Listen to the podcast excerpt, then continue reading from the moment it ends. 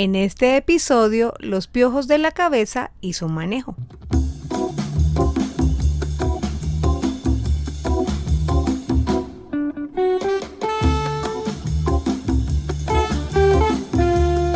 Bienvenidos a Doctor Rafita Radio.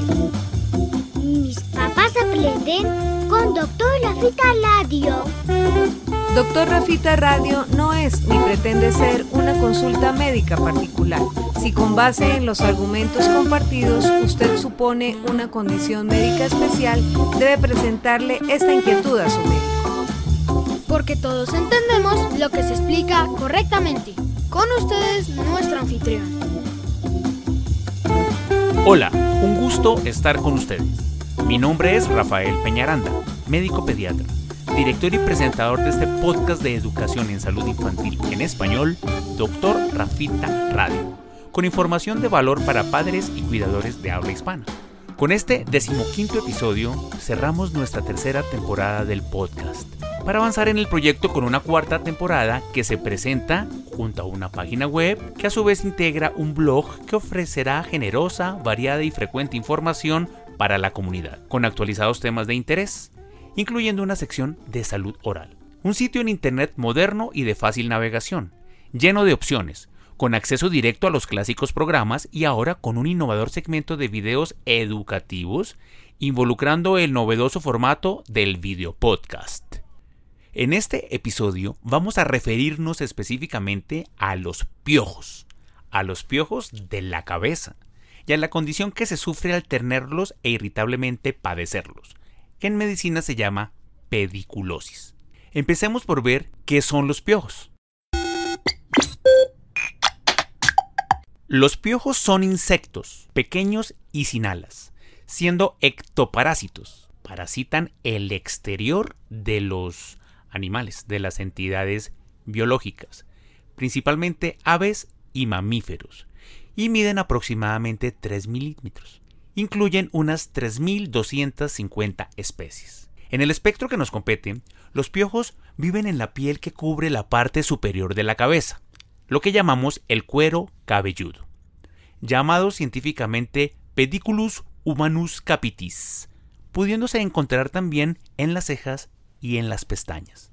Se alimentan de cantidades extremadamente pequeñas de sangre, y la vida de estos parásitos normalmente es de un mes, no sobrepasan las cuatro semanas. Existen otros dos tipos de piojos, que en humanos afectan unos el cuerpo y otros las zonas peludas genitales, pero no son el objeto de este episodio. Estos insectos de seis patas prefieren la nuca para habitar y multiplicarse, porque es ahí donde el pelo suele ser más largo. Los piojos en esta área acostumbran a depositar sus huevos detrás de las orejas, muy cerca del cuero cabelludo, unos 4 milímetros de distancia, donde la temperatura es perfecta para vivir. Para mantenerlos bien agarrados, la hembra del piojo produce un potente adhesivo biológico, un pegante, para ponerlos en el tallo del pelo. La hembra produce huevos a diario, hasta 8 por día. Los huevos del piojo se llaman liendres y tienen un aspecto similar a la caspa están como se dijo muy adheridos y no salen fácilmente con el cepillado, con el peinado. Las liendres en incubación son difíciles de ver por lo pequeñas y son, como advertí, más detectables alrededor de las orejas y en la línea de implantación del pelo en la nuca. Un huevo de piojo eclosiona, se rompe, se abre para liberar al insecto después de 8 o 9 días, y lo que emerge es una forma inmadura del piojo que se llama ninfa la ninfa se convierte en piojo adulto, maduro, después de unos 10 días, y ese adulto vive hasta 4 semanas, como ya se explicó. Los huevos o liendres pueden vivir por más de 2 semanas, y es un dato importante para entender el enfoque del tratamiento y la prevención que revisaremos más adelante. Los piojos de la cabeza no transmiten enfermedades, ninguna enfermedad infecciosa, bacteriana o viral no son peligrosos en esencia, pero son muy incómodos y altamente contagiosos. Veamos cómo se adquieren los piojos. Sepamos de entrada que los piojos no pueden saltar ni volar. Estos insectos se diseminan por el contacto cercano con personas que los tengan, particularmente pues en niños de edad escolar, pasando fácilmente de una cabeza a otra. Se mueven con rapidez.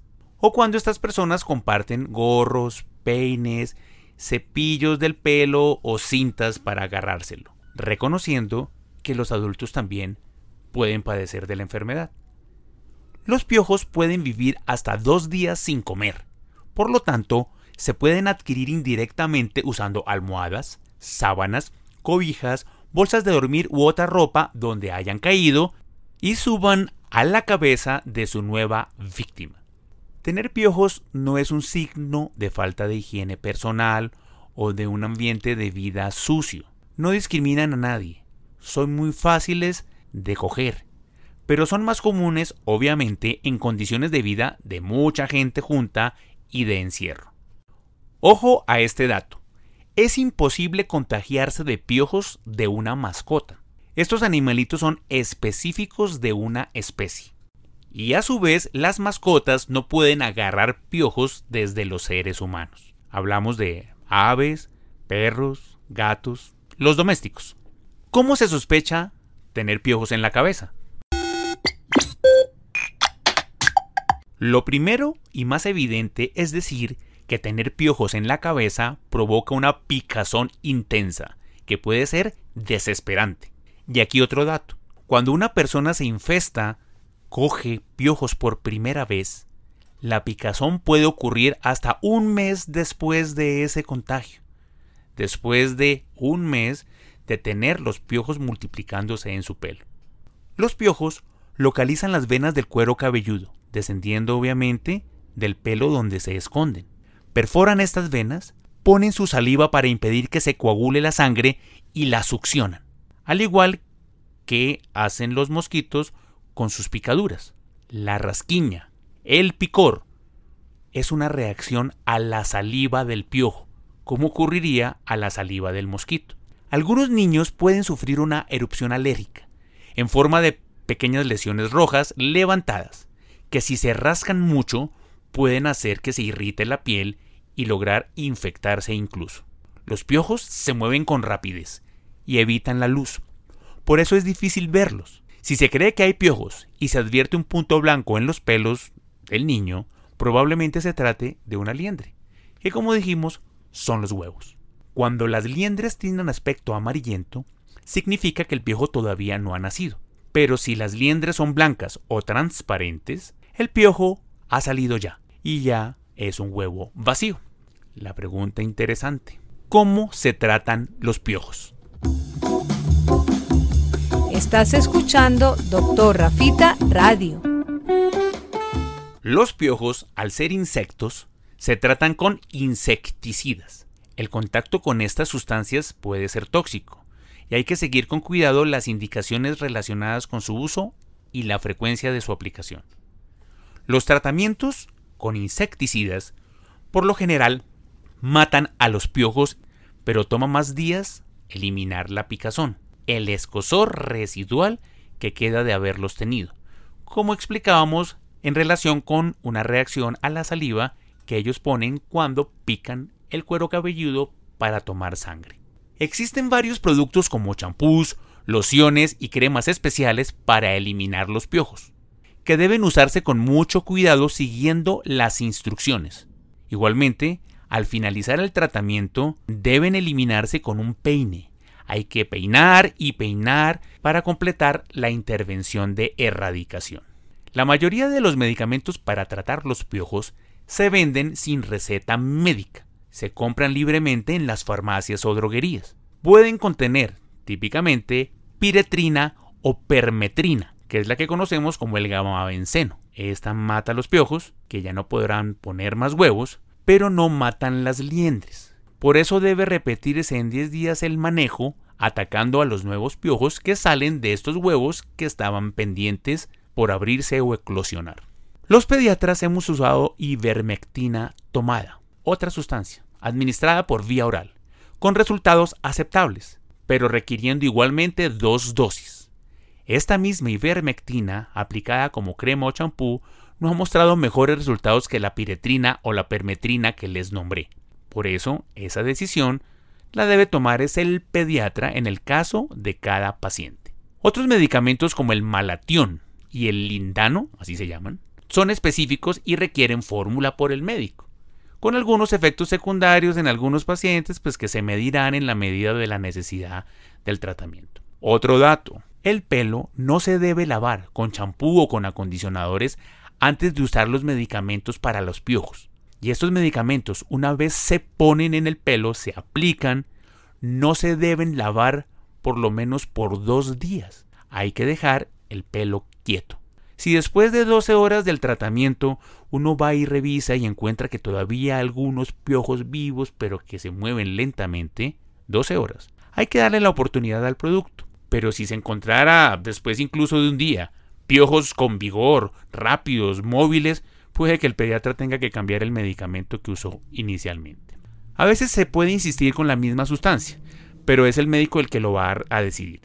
Ojo, en niños menores de 2 años no está recomendado utilizar estos productos insecticidas, así sean de venta libre, y lo recomendado es eliminar a mano los piojos y sus liendres, con peines de cerdas finas que son especiales repitiendo esta operación cada, dos o tres días hasta por dos semanas incluso. No debemos arriesgar la salud de estos pequeños con los productos químicos que revisamos. La modernidad y las dificultades, incluyendo la impaciencia que tienen los padres y cuidadores por resolver el asunto de los piojos en la cabeza de los niños, nos han traído la opción de nuevas intervenciones, incluso la creación de compañías dedicadas al retiro de los piojos. Trabajan con una potente mini aspiradora, extrayendo la mayor cantidad de insectos posibles. Y luego aplican chorros de aire caliente sobre el pelo, deshidratando las liendres. Y finalizan con un acondicionador de pelo, retirando los huevos, que quedan con un peine especial. ¿Cómo más podemos manejar la situación? Podemos usar las siguientes estrategias. Lavar en agua caliente en una lavadora y secar en secadora con ciclo de aire caliente, la ropa y los elementos de cama que se hayan usados pueden funcionar. Escogemos estas prendas que hayan tenido uso desde dos días antes de hacer el tratamiento con los medicamentos en el pelo del paciente, ya que los piojos y sus huevos mueren al exponerse por 5 minutos a temperaturas mayores de 53 grados centígrados. Se puede también enviar la ropa a la tintorería o la lavandería donde al lavarla en seco funciona de manera similar y la devuelven limpia sin piojos. Si se guarda la ropa, por ejemplo, en bolsas selladas durante dos semanas, no sobrevivirán los piojos que pueden estar contaminándolas. Y podemos finalmente lavarlas y usarlas sin riesgo. Ojo, usen la aspiradora para recoger sobre todo los pelos que quedan en la casa. No compartan ropa de niños que tengan piojos. Las peinillas, los cepillos para el pelo, las hebillas, los moños, las cintas para agarrarlo pueden sumergirse en alcohol o en el champú medicado para piojos por una hora, logrando desinfección. Se pueden lavar con agua hirviente o simplemente pues eliminarlos si uno no quiere tomarse todo este proceso. Hay que hacer mucha educación en los colegios porque son las zonas donde confluyen esa interrelación, esa mezcla y más proliferan los piojos en los niños. Como mencionaba en una parte anterior, el rascado, por la irritación que produce la saliva de la picadura del piojo en la piel de la cabeza, puede ser desesperante, provocando como principal síntoma una agresión importante con las uñas y lastimando mucho el cuero cabelludo. Esta condición puede llevar a infecciones, por las heridas, que son el trauma de rascarse y no por la picadura pura. Recuerden que los piojos de la cabeza no transmiten ninguna enfermedad. Así que consulten de inmediato con el pediatra si el cuero cabelludo de su niño se enrojece, si está muy sensible, si aparece sangrado, si supura o tiene costras, o si los ganglios de la cabeza o el cuello se inflaman dolorosamente. El médico va a decidir qué es lo que más le conviene, incluso la formulación de antibióticos. Estás escuchando Doctor Rafita Radio. Errores en el manejo de los piojos no es necesario poner vendas sobre la cabeza del paciente que ha sido tratado con medicamentos contra los piojos. Recuerden, se lava el cuero cabelludo y se deja actuando el medicamento, el insecticida, por lo menos dos días. Luego sí, hacemos un enjuague propio pues del baño diario. No fumigue. El riesgo de intoxicación es alto y su efecto nulo tratando de poner insecticidas genéricos o generales en los rincones de la casa o sobre la ropa de cama. No se deben usar secadores de pelo luego de aplicar los tratamientos, inmediatamente con el ánimo de que se sequen o se adhieran mejor las sustancias. Puede hasta incendiarse el pelo porque algunos componentes asociados a estos productos son inflamables. No se deben usar dos o más medicamentos distintos al tiempo, simultáneamente en el manejo de los piojos. Se escoge uno y se espera la respuesta. No se deben aplicar insecticidas en aerosol sobre la cabeza no sirve y el riesgo es grande de envenenamiento. Poner turbantes con creolina, gasolina, tiner o baigón no sirven y pueden envenenar a los niños. Se ha propuesto caseramente que la aplicación de vaselina, mayonesa o aceite de oliva sobre el pelo pudieran asfixiar a los piojos, pero no hay evidencia de la efectividad de estos tratamientos. Los manejos caseros pueden hacerle perder tiempo, generar irritación y no lograr el resultado que se desea. Permita que, ante la circunstancia, sea su pediatra el que le resuelva el problema. Erradicar los piojos puede ser demorado y en esa dimensión algo difícil. Hay que tener paciencia, insistir, cumplir con las prescripciones que se ofrecen peinar y peinar y peinar. Saber que hasta por dos semanas después de haber usado el tratamiento debe seguirse limpiando el pelo con la peinilla. No es necesario retirar el pelo del niño, calvearlos, raparlos. Se usaba en alguna época que cuando el niño tenía piojos, en vez de someterse a todos estos procesos de quitar que son fatigantes, la gente simplemente retiraba todo el pelo los niños quedaban rapados y se suponía que se curaban. Ojo, es una opción bastante drástica, innecesaria con las opciones que acabamos de ver. Así que no lo olviden, hagan caso y confíen, sobre todo, con paciencia. En el próximo episodio de Doctor Rafita Radio hablaremos de las pantallas, es decir, de celulares, tabletas, computadores tanto portátiles como de escritorio e incluso de consolas de juego y del televisor.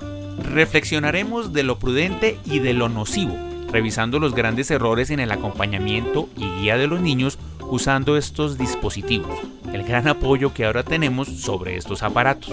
Es un tema actual y trascendente. Vamos a presentar nuestro primer video podcast asociado al desarrollo de este tema. Hay que estar muy pendientes de nuestra nueva página. Nos acompañará en cabina un invitado siempre especial colaborador activo permanente de este proyecto, un respetado colega.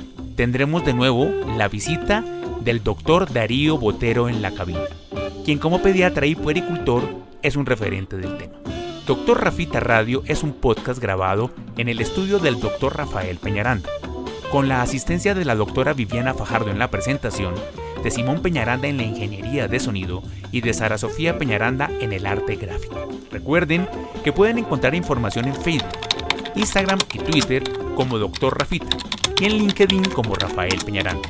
Ya en las próximas semanas podrán consultar www.drrafita.com con su respectivo blog las características que describíamos iniciando este episodio.